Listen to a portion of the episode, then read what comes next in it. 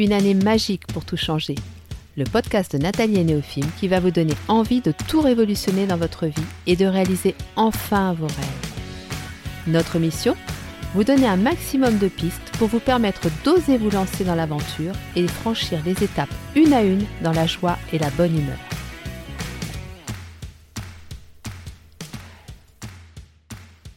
Bonjour à tous et bienvenue sur le podcast de Nathalie et Néophime. Alors, que se cache-t-il derrière ce titre un petit peu mystérieux, de la douleur à la douceur? Déjà, pour tout vous dire, c'est le nom de mon nouvel accompagnement, un accompagnement qui va s'adresser principalement à des personnes porteuses de maladies, maladies chroniques et ou de handicap, et qui va permettre à ces personnes de retrouver du sens à leur vie, de se remettre au cœur de cette vie, de reprendre un peu euh, le pouvoir, si je peux dire ça comme ça, de ne plus subir en fait, de ne plus subir ces douleurs, ce quotidien bouleversé, euh, cette vie qui, on peut le dire, n'a plus vraiment de sens quoi. Ou alors elle en a un, mais on ne le comprend pas. Donc voilà, c'est le nom de ce nouvel accompagnement. Et du coup, j'avais envie de vous parler justement de la douleur. Je sais que ce n'est pas un sujet qui fait rêver, mais je pense qu'il était important que je l'aborde et je trouve que c'est vraiment le bon moment. C'est le bon moment aussi parce que on vit une période tellement bouleversante euh, au niveau sociétal que hum, ça a forcément un impact sur euh, chacun d'entre nous. Donc ça devient vraiment difficile, on peut le dire, même voire très difficile, de garder le cap lorsqu'on a trop d'incertitudes. Donc, pour moi, la priorité absolue pour chacun d'entre nous, c'est de prendre soin de soi. Alors je sais, c'est une expression qu'on entend constamment, à laquelle on ne prête même plus attention tellement on l'entend, et je trouve ça dommage parce que pour moi, c'est vraiment la solution pour nous individuellement, pour pouvoir tenir le cap, mais aussi pour que la société euh, reprenne pied, qu'elle euh, retrouve cet élan, qu'elle retrouve ce dynamisme, qu'elle retrouve sa santé en fait. Notre société aujourd'hui est malade, on peut le dire, et la seule issue que je vois à cette situation, c'est de la soigner. Et pour la soigner, il faut commencer par chacun d'entre nous. Si chacun d'entre nous se remet au cœur de sa vie, travaille sur ses douleurs et apaise ses douleurs, prend soin d'apaiser ses douleurs, alors je pense vraiment que ça va changer la face du monde. Parce que lorsque nous sommes dans la douleur, clairement, nous subissons les choses, on se sent complètement perdu, on est vraiment emporté par le flot, mais vous savez, pas le flot, on vous dit euh, lâcher prise ou des choses comme ça. Non, non, c'est que on n'est pas dans la sérénité, quoi. On est vraiment au cœur de la tempête et on n'arrive plus du tout à maîtriser quoi que ce soit. On n'est pas dans le bien-être du tout non plus.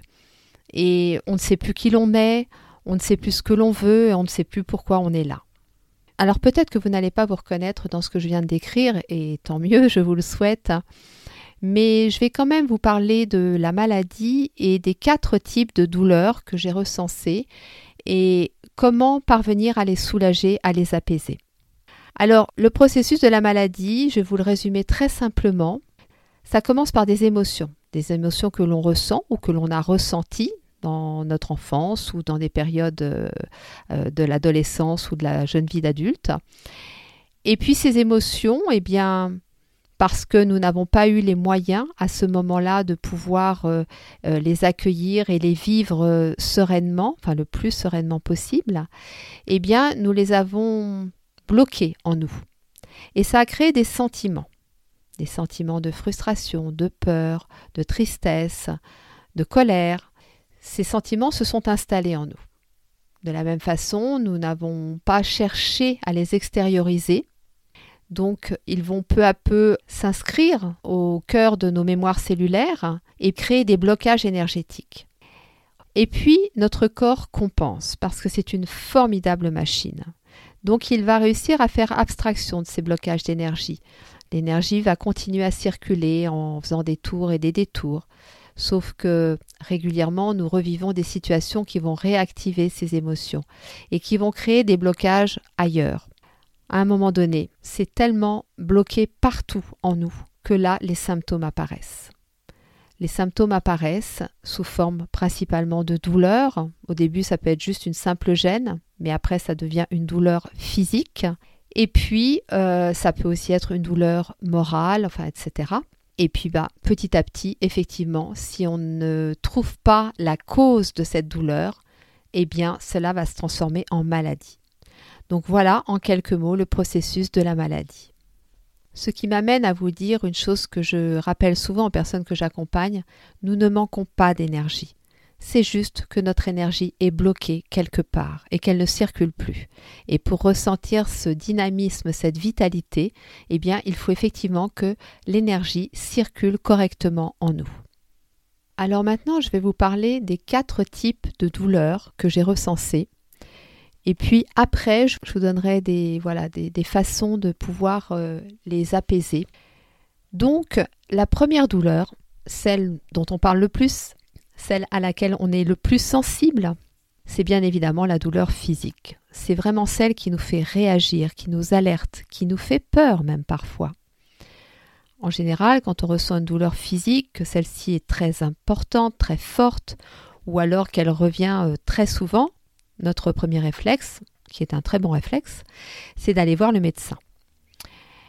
Le médecin, lui, va nous examiner et puis va nous prescrire un traitement. Jusque-là, rien à redire. Mais nous prenons le traitement, la douleur diminue et on reprend notre vie. Qui d'entre vous, suite à une situation comme ça, va prendre le temps de se poser et de se dire, bon, ok, j'ai eu une douleur, c'était très fort, très violent. Je suis allée voir le médecin. Il m'a donné un traitement pour me soulager. Mais quelle est la raison de ma douleur? Quelle est la, la cause profonde? Parce que, effectivement, si vous avez une sinusite, on est d'accord que ça donne des douleurs au niveau de la tête très importantes. Donc vous allez me dire, la cause de ma douleur, c'est la sinusite. Oui, ok. Mais comment ça se fait que cette sinusite est venue s'installer en vous? Qu'est-ce qui s'est passé pour que votre système immunitaire devienne défaillant au point de laisser cette sinusite se développer? Et là, je vous assure qu'on est très très très peu à se poser cette question. Alors, moi la première, hein, euh, je me souviens qu'au début, je ne me posais absolument pas la question. Sinusite, traitement euh, antihistaminique, antibiotique, anti-inflammatoire, hop, ça passe et on n'en parle plus. On reprend sa vie et on part euh, on reprend notre rythme, quoi, en quelque sorte. Mais je peux vous dire qu'aujourd'hui, quoi qu'il m'arrive, je vais effectivement faire la démarche d'aller voir un médecin si j'estime que c'est nécessaire, mais je vais parallèlement à ça faire obligatoirement la démarche de me dire mais qu'est-ce qui se passe? Pourquoi mon corps est tombé malade? Alors quand je dis mon corps, il n'y a pas que mon corps. Mon corps est une partie de moi, mais il y a mon âme, mon esprit. Pourquoi tout mon être à ce moment précis, n'a pas été en capacité euh, de faire face à ce virus ou de faire face à cette bactérie, etc. Qu'est-ce qui s'est passé? Donc la douleur physique, elle est très importante. Bien souvent, c'est vrai que là, je commence par elle parce que c'est celle qui est la plus évidente, mais je dirais que c'est peut-être celle qui s'exprime en dernier. Donc quand elle est là, vraiment, vraiment, vraiment, je vous en prie, prenez compte de ce qu'elle veut vous dire. Alors il y a une chose aussi que je souhaiterais aborder avec vous, c'est notre vocabulaire. Notre vocabulaire par rapport à la maladie et par rapport à la douleur. Vous êtes d'accord que très souvent, on emploie le terme de lutter contre, lutter contre la douleur, lutter contre la maladie, se battre, vaincre, ce sont vraiment des termes qui sont employés très fréquemment. Et au moment où je vous enregistre le podcast, nous sommes au mois d'octobre et tous les ans, vous savez qu'il y a le fameux Octobre rose pour le cancer du sein. Et le nombre d'affiches que je vois, alors ça part d'une très bonne intention et de beaucoup de bienveillance, mais il y a des, magasins qui s'associent à cette, euh, démarche et, je vois des affiches se battre contre la maladie, euh, vaincre le cancer, lutter contre le cancer. Et, et vraiment, mais ça me choque profondément parce que la maladie, et je crois vous l'avoir déjà dit, mais je vais le redire là, la maladie n'est pas une ennemie et surtout, c'est une expression de notre corps, c'est une manifestation de notre corps. Donc lutter contre la maladie, se battre contre la maladie, vaincre la maladie, ça veut dire qu'on s'attaque à son propre corps, à son propre être, à la personne que l'on est. Si je vous parle de ça, et si ça a tant d'importance pour moi, c'est que c'est le jour où j'ai pris conscience de ça que j'ai réussi à apaiser énormément ma douleur physique par rapport aux problèmes de santé que j'ai eus. Vraiment, ça a été le jour et la nuit. Quand j'ai compris qu'en fait, lutter contre cette douleur, c'était lutter contre moi-même, et que au contraire, je n'avais pas du tout envie de lutter contre moi-même. J'avais envie de m'apporter de la douceur, j'avais envie de m'apporter euh, de la bienveillance, de l'amour, de la, de la, du réconfort. Eh bien, il fallait que j'apporte tout ça à cette douleur qui n'était autre qu'une expression d'une partie de moi-même. Donc voilà ce que je pourrais dire en résumé sur la douleur physique. Maintenant, je vais vous parler de la douleur mentale. Notre mental, notre ego. Vous savez, cette pauvre chose, entre guillemets, qui est souvent attaquée, qui est souvent jugée, critiquée. Eh bien moi, je l'aime beaucoup, mon ego, parce que c'est clairement lui qui me permet d'avoir le discernement juste par rapport à bon nombre de situations. Alors oui, c'est vrai, il crée les pensées. Et il y a une vraie nécessité à ce qu'elle soit alignée avec notre corps et notre esprit. Parce que parfois, ce mental, il s'emballe un peu, il est tellement surprotecteur, il veut tellement notre bien, qu'il va un petit peu sélectionner ce qu'il connaît. Il n'aime pas du tout l'inconnu, il n'aime pas du tout prendre des risques, c'est pas du tout son truc. Donc lui, il va sélectionner ce qui lui paraît le plus sûr, le plus connu. Et parfois, effectivement, bah, il va falloir lui expliquer que c'est pas vraiment comme ça qu'on voit les choses. Et que pour dépasser euh, cette douleur que l'on a en nous, eh bien oui, il va falloir prendre des risques, il va falloir sortir, vous savez, de la fameuse zone de confort, mais tout en restant dans une forme de confort quand même. Peut-être que pendant un certain temps, on va sortir de cette zone de confort, mais c'est pour aller vers un plus grand confort encore. C'est ça aussi. Je fais une petite parenthèse là parce qu'il y a beaucoup de choses qui sont dites sur cette fameuse zone de confort. Et je sais qu'il y a beaucoup de personnes qui n'aiment pas cette expression, qui n'aiment pas cette notion, qui disent on n'a pas à sortir notre zone de confort, on, on veut rester dans notre zone de confort. Et ça, je suis d'accord, on est tous comme ça. Sauf que il y a la zone de confort et il y a la zone de plus grand confort. Et que parfois, pour passer de l'une à l'autre, eh bien, il faut traverser ce que j'appelle moi la zone de panique, si vous faites ça, si vous quittez cette zone de confort pour traverser une zone d'inconfort temporaire et que vous savez pourquoi vous le faites. C'est-à-dire que vous avez un objectif en tête, vous avez un but. Donc votre mental, votre ego, vous lui avez expliqué, vous lui avez dit, ok, là, je sais que tu vas avoir un peu peur parce qu'on va passer par quelque chose que tu ne connais pas. Mais par contre, tu vois, au bout, il y a ça. Notre objectif, c'est ça. Alors là, je vous assure que votre ego, il va vous suivre et il va le faire. Bref, tout ça pour vous dire que notre ego, notre mental, il a vraiment un impact sur nos émotions et sur notre comportement. Et parfois, si on lui laisse, euh, comment dire, prendre trop le dessus, eh bien, il va réellement nous mettre dans des attitudes de, de soumission, de doute, de peur. On va être sous influence. Donc voilà, c'est pour ça qu'il faut être vigilant par rapport à ça, mais qu'il peut effectivement être source de douleur. Et là, je trouve qu'en ce moment, à travers ce que l'on vit, on le voit bien. Effectivement, si on reste dans une forme de, mental avec de la soumission, avec euh, euh, en se laissant euh, dévorer par cette peur qui est transmise sur les médias, enfin à travers les médias, à travers les réseaux sociaux, etc. Eh bien, on va rentrer dans une forme de douleur. Parce que l'ego, c'est quoi? L'ego, c'est moi par rapport à l'autre, ce sont mes valeurs, mes limites. Et effectivement, si on se sent soumis, si on se sent euh, sous influence, si on ressent de la peur, eh bien c'est clairement que nous ne sommes plus dans le respect de nos propres valeurs, de nos propres limites, et que nos relations à l'autre ne sont plus aussi fluides, aussi apaisées que d'habitude. Donc c'est dans des situations comme ça qu'une forme de douleur mentale va s'installer en nous et peut générer aussi des symptômes physiques. Le troisième type de douleur, c'est la douleur émotionnelle. L'émotion, qu'est-ce que c'est? L'émotion, c'est ce qui va nous permettre de nous mettre en mouvement ou au contraire de nous bloquer, de nous enfermer. Elle va se lier au mental pour générer des croyances, des peurs et des blocages. Vous savez, on va se mettre à, croire à la fatalité, au hasard, au mauvais œil, toutes ces choses où on n'est plus du tout acteur de sa vie, on subit. Donc la différence entre la douleur émotionnelle et la douleur mentale, c'est que la douleur émotionnelle, on va la ressentir au niveau du cœur.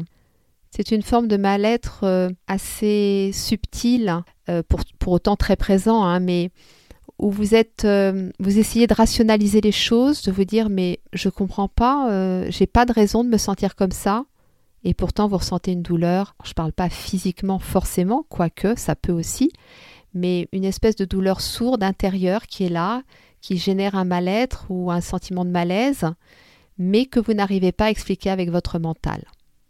La plupart du temps, pour pas dire tout le temps, cette douleur va être générée par des émotions justement que vous n'extériorisez pas, que vous n'exprimez pas, et c'est voilà, c'est le début du, du processus de la maladie. L'émotion est là, vous sentez qu'il y a quelque chose qui ne va pas, qui génère une forme de douleur, mais vous ne l'exprimez pas, vous étouffez ça, et, voilà.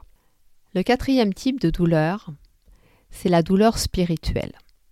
Alors celle-là, je pense que vous ne vous y attendiez pas, et pourtant c'est super important pour moi de vous en parler. Ce que je peux vous dire aujourd'hui, après tout mon parcours de vie, aussi bien personnel que professionnel, c'est que l'absence de foi génère de la douleur, et particulièrement en fin de vie, mais pas que. Quand je parle de foi, je ne parle pas forcément de pratiques religieuses, mais je parle de foi en soi, de foi en l'autre, de foi en la vie. Et ça, c'est quelque chose qui n'est pas facile à entretenir parce que nous sommes dans une société où nous avons désacralisé absolument tout par, euh, je dirais, souci de liberté de, religion ou de, laïcité, enfin de, de choses comme ça. Ce que je ressens moi aujourd'hui, c'est que on peut entretenir sa foi sans passer par la pratique d'une religion particulière, mais on peut faire ça, voilà, avec ce qui, ce qui nous parle, ce qui nous appelle, ce qui vibre en nous. Il y a, je pense, aujourd'hui de multiples possibilités de vivre sa foi tout en se sentant tout à fait libre. Je sens aussi que nous pouvons nous faire confiance, nous avons suffisamment de capacité en nous, d'intelligence en nous, pour pouvoir pratiquer une religion sans tomber dans l'intégrisme, sans tomber dans, dans des choses extrêmes, mais en accueillant ce qui est juste et bon pour nous. Je sens également qu'en veillant sur notre liberté intérieure, nous pouvons créer cet espace pour accueillir, pour nourrir notre foi et c'est déterminant, c'est déterminant pour notre équilibre, notre équilibre psychique, mais aussi notre équilibre physique. De la même façon, si je vous en parle, c'est parce que je l'ai expérimenté. Je l'ai expérimenté sous plusieurs formes. D'abord, en tant que thérapeute, en accompagnant les personnes qui m'ont fait confiance, eh bien, clairement, c'est en les voyant retrouver cette foi que je les ai vus grandir, que je les ai vus se transformer, que je les ai vus euh, renaître en fait à elle-même. Bien évidemment, je vous parle là d'une foi euh, sans pratique religieuse précise, juste la foi en soi, la foi en l'autre, la foi en la vie. Et euh, je vais faire une petite parenthèse parce que je fais beaucoup de trajets en voiture et je réfléchis beaucoup pendant ces trajets en voiture.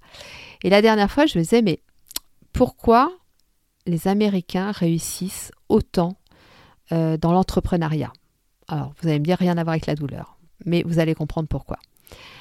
Alors, bien évidemment, ils ont une culture de la réussite et de l'échec qui est tout à fait euh, différente de la nôtre. Ça, c'est déjà un premier point très important. Mais le deuxième point qui m'a paru une évidence, c'est cette foi. Les Américains ont la foi chevillée au corps. Alors oui, euh, il y a des pratiques religieuses aux États-Unis, diverses et variées, mais ça n'est pas que ça. Ça n'est pas que ça. Et voilà, j'ai pas été plus loin dans ma réflexion, mais c'est un constat, et, ça, euh, je pense que vous ferez le même, c'est que quand ils font quelque chose, mais ils y croient dur comme fer, quoi. C'est vraiment, euh, ils ont cette capacité à croire en eux, à croire en l'autre, euh, à croire en la vie. Alors, ce sont quand même des descendants de personnes qui ont traversé l'Atlantique à une période où c'était quand même extrêmement risqué. Donc je pense que les gens qui ont fait la démarche de traverser l'Atlantique avaient vraiment une foi très importante. Alors après, vous allez me dire, ils ne sont pas tous descendants de ces gens-là. Ok. Mais il y a quand même, si vous voulez, un, terreau il y a un terreau qui est là et un terreau dans lequel la foi est vraiment omniprésente.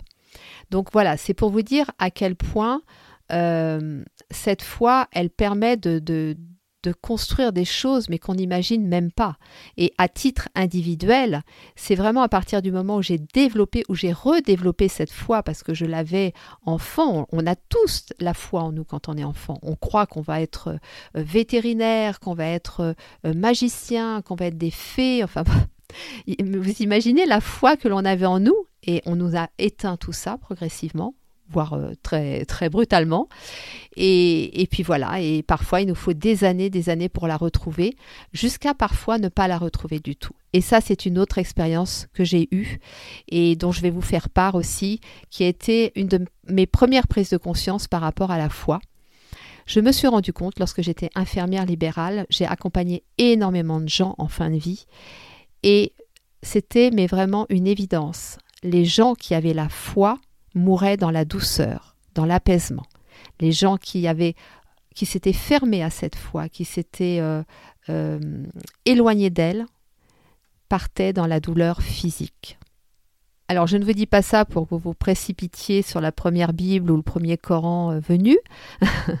je vous dis ça parce que quand j'ai fait mon DU de soins palliatifs, j'ai eu l'occasion d'avoir une intervention par un homme extraordinaire qui s'appelle Michel Fromager et qui est sociologue, je crois, et qui nous a parlé de, cette tridimensionnalité de l'être humain, corps, âme, esprit, et de cette dimension spirituelle que l'on occultait totalement du soin, à l'hôpital ou ailleurs. Et, ça générait énormément de souffrance. Et j'ai eu d'autres interventions, entre autres euh, d'un sociologue, alors son nom ne me revient plus, j'en suis désolée, mais qui a beaucoup travaillé là-dessus. Et voilà, c'est un constat, c'est une évidence. La spiritualité fait vraiment partie intégrante de qui nous sommes, et si nous rejetons cette part-là, en ne cultivant pas, en ne nourrissant pas notre foi, eh bien oui, on va générer des douleurs, d'abord une douleur spirituelle, mais cette douleur spirituelle va évoluer vers une douleur physique. Alors maintenant, je vais vous donner quelques éléments pour pouvoir justement apaiser ces douleurs. Et on va donc commencer à nouveau par la douleur physique. Donc la première chose, vous l'avez compris, c'est de chercher pourquoi elle est là. Comprendre qu'elle est juste un message de notre corps et ne pas se cantonner à prendre des antidouleurs. Bien évidemment que ça peut être extrêmement utile quand on souffre énormément, mais aller au-delà de cette démarche-là. Et si vraiment pour nous c'est trop compliqué, eh bien se faire aider, voilà, se faire aider par quelqu'un qui va nous aider à cheminer par rapport à ça. Être patient parce que effectivement parfois on n'a pas la réponse immédiatement. Accueillir et observer sans juger, c'est-à-dire qu'on n'est pas là non plus pour s'auto-flageller, pour se culpabiliser de quoi que ce soit ou euh, culpabiliser telle ou telle personne autour de nous. Non, on est absolument là dans un esprit de responsabilisation et de se dire bon, ok, là je suis dans telle situation aujourd'hui, qu'est-ce que je peux faire pour ne pas entretenir cette douleur, pour arriver à prendre du recul et comprendre ce qu'il se passe? Et donc, surtout, ne pas la nier. Après la douleur mentale, eh bien, je dirais qu'en quelque sorte, là, le challenge, ça va être de sortir de la roue du hamster, voyez? Le truc dans lequel on tourne en boucle et qui finit par euh, nous faire péter un plomb, pour parler poliment. Donc là, vraiment, je vous invite à faire de la méditation autant que vous pouvez. Je vous assure que c'est pareil, c'est quelque chose dont on parle tout le temps. Mais là, vous voyez, si moi je reprends ce week-end où j'étais pas bien avec euh, mon infection urinaire, ça a été méditation, méditation, méditation pendant euh, plusieurs heures et vraiment ça m'a énormément aidé à ne pas euh, être, euh, comment dire, collé à cette douleur en fait. Ça m'a permis de prendre du recul et de sortir de la sensation physique également. Bien évidemment que travailler sur le pardon en se pardonnant à soi-même et en pardonnant aux autres, ça va énormément aider. Revenir à notre enfant intérieur, travailler sur ces croyances limitantes, vous savez, ces fameuses croyances qui nous entretiennent nos peurs, nos blocages, etc. Être patient également parce que changer des habitudes, déconstruire des croyances et reconstruire de, bonnes fondations, ça prend du temps. Et ne pas être dans le jugement, toujours et toujours. Il y a aussi une chose à laquelle moi j'essaye d'être absolument vigilante, c'est euh, essayer de formuler au maximum vos phrases de manière positive et affirmative. Et dernièrement, j'ai entendu une phrase sous la forme négative et vraiment ça m'a ça m'a interpellé, ça m'a choqué. Je suis wow. Voyez, j'ai compris que ça y est, mon, mon cerveau avait euh, déconstruit ce négativisme et reconstruit ce positivisme. Ça ne veut pas dire que j'étais quelqu'un de négatif avant, hein, mais ça veut dire que j'étais euh, programmée en fait à utiliser plus souvent un vocabulaire négatif que positif. Et ça, c'est extrêmement important si vous voulez apaiser vos douleurs mentales, de faire attention à votre vocabulaire. Les douleurs émotionnelles, eh bien, c'est se reconnecter à nos émotions. Et ça, c'est vraiment... Euh, moi, je commence systématiquement par ça quand je fais des accompagnements. Dieu sait si nos émotions, nous n'en tenons pas assez compte, nous ne les exprimons pas. Parfois, nous n'arrivons même pas à les nommer, hein, à les identifier. Donc, voyez un petit peu le travail qu'il y a à faire. Alors, je ne parle jamais d'émotions négatives. Toutes les émotions ont quelque chose de, positif à nous apporter. Alors oui, il y en a certaines qui sont inconfortables, ça je suis d'accord avec vous. Mais justement, c'est là que c'est intéressant de faire un travail pour pouvoir les lâcher, les laisser. Elles sont là, on en prend conscience, ok, on les nomme, on les identifie, et après elles repartent, comme elles sont venues. Parfois, ça peut être intéressant de mettre en place des rituels par rapport à ça, quand on a un petit peu de mal. Voyez, quand on se sent pas bien. On a euh, le petit cahier, le petit crayon, hop, euh, la liste des émotions, on les identifie, on les nomme, on vide un peu son sac, hein, on écrit euh, ce qu'on a envie d'écrire, voilà, ce qui nous fait mal, hop. Et puis on fait une petite méditation derrière où on se repose, où on va marcher. Et vous allez voir que ça va partir aussi vite que c'est arrivé. Il y a aussi une pratique qui est assez intéressante pour extérioriser les émotions, c'est l'EFT. L'EFT, c'est en fait euh, la stimulation de certains points d'acupuncture sur le visage et au niveau du corps. Alors moi, j'avoue que les premières fois où j'ai testé ça, j'étais pas très convaincue. Et euh, au moment de ma rupture, je l'ai fait. Je peux vous dire que ça m'a permis de pleurer. Oui, c'est, je sais, moi j'ai besoin de, voilà, j'ai besoin de passer par des choses comme ça pour pleurer, parce que je suis quelqu'un qui ne sait pas pleurer euh, de manière instinctive. Et, mon Dieu, ce que c'est nécessaire, voire indispensable de pleurer. Hein. Donc euh, voilà, je vous recommande l'EFT si vous voulez tester. Vous pouvez trouver sur euh, YouTube des vidéos qui sont très bien faites et vous faites votre petite séance vous-même, vous la faites régulièrement tous les jours et vous allez voir que ça va vous permettre d'évacuer beaucoup de choses. Et nous allons arriver à la douleur spirituelle. Comment apaiser cette douleur spirituelle? Alors, bien sûr, l'objectif, c'est de revenir à un sentiment d'unité avec Dieu, donc la partie la plus divine qui est en nous, le grand tout, l'univers, la vie, comme vous voulez l'appeler, peu importe. Retrouver un sentiment de complétude, c'est-à-dire avoir vraiment conscience que nous avons tout en nous et que voilà, on n'a rien à chercher à l'extérieur, et d'amour inconditionnel. Alors, amour inconditionnel vis-à-vis de l'autre, ok, mais vis-à-vis de soi-même avant tout. Hein, ça, c'est super important. Et c'est ça qui va apaiser la douleur spirituelle. À partir du moment où on a ce sentiment d'unité, où on se sent complet et qu'on est dans l'amour inconditionnel de soi-même et donc de l'autre, eh bien, vous allez voir que tout va s'apaiser. Comment faire pour ça? Eh bien, c'est le travail du pardon, bien sûr. Commencer par se pardonner à soi-même et puis cheminer pour un pardon vers l'autre. La pratique d'une religion peut aider, mais de toute façon, comme je vous l'ai dit tout à l'heure, vous pouvez nourrir votre foi à travers euh, des lectures de textes diverses. Voilà, c'est nourrir cette partie en moi, cette partie divine, cette partie pure qui a vraiment besoin de ça. Et puis un profond travail d'humilité et de bienveillance vis-à-vis de soi-même. Pour conclure ce long podcast, et je vous remercie d'être euh, resté jusqu'au bout, eh bien, je dirais que passer de la douleur à la douceur, on pourrait aussi dire cheminer de la douleur à la douceur, c'est vraiment une démarche active et volontaire. c'est vraiment je veux, je veux ramener de la douceur dans ma vie. Et non, j'attends que ça vienne de l'extérieur.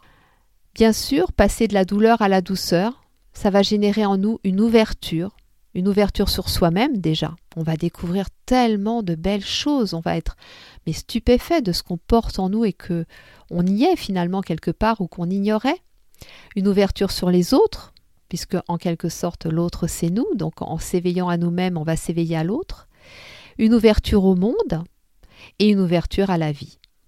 Alors que nous soyons déjà porteurs d'une maladie ou que nous soyons encore en relativement bonne santé, je pense clairement que de ramener de la douceur dans sa vie pour apaiser nos douleurs, qu'elles soient physiques, qu'elles soient émotionnelles, qu'elles soient mentales ou spirituelles, eh bien, c'est vraiment ça qui peut nous redonner espoir, qui peut nous permettre de reprendre pied et d'une certaine façon, et je n'ai pas peur de le dire, de sauver le monde. Voilà, j'espère que ce podcast vous aura plu. Si vous vous sentez appelé par euh, cet accompagnement que je propose, je vais vous mettre le lien dans la barre de description. Je vous mets également les liens de nos réseaux sociaux et de notre site internet neofilm.com. N'hésitez pas à hum, réagir par rapport à tout ce que je vous ai partagé là. Je serai extrêmement heureuse de pouvoir en discuter avec vous parce que je trouve que c'est un sujet passionnant. J'ai essayé de faire du condensé, mais je vois que j'ai dépassé la trentaine de minutes. Donc je pense que même avec le montage, ça restera un long podcast. Mais voilà, j'étais très heureuse de pouvoir euh, vous proposer cette vision de la douleur, cette vision de la douceur, et puis cette vision de ce nouveau monde que nous pouvons tous créer à partir de nous-mêmes. Néophime et moi, nous vous souhaitons une très belle journée, nous vous envoyons beaucoup, beaucoup, beaucoup d'amour et nous vous disons à très vite.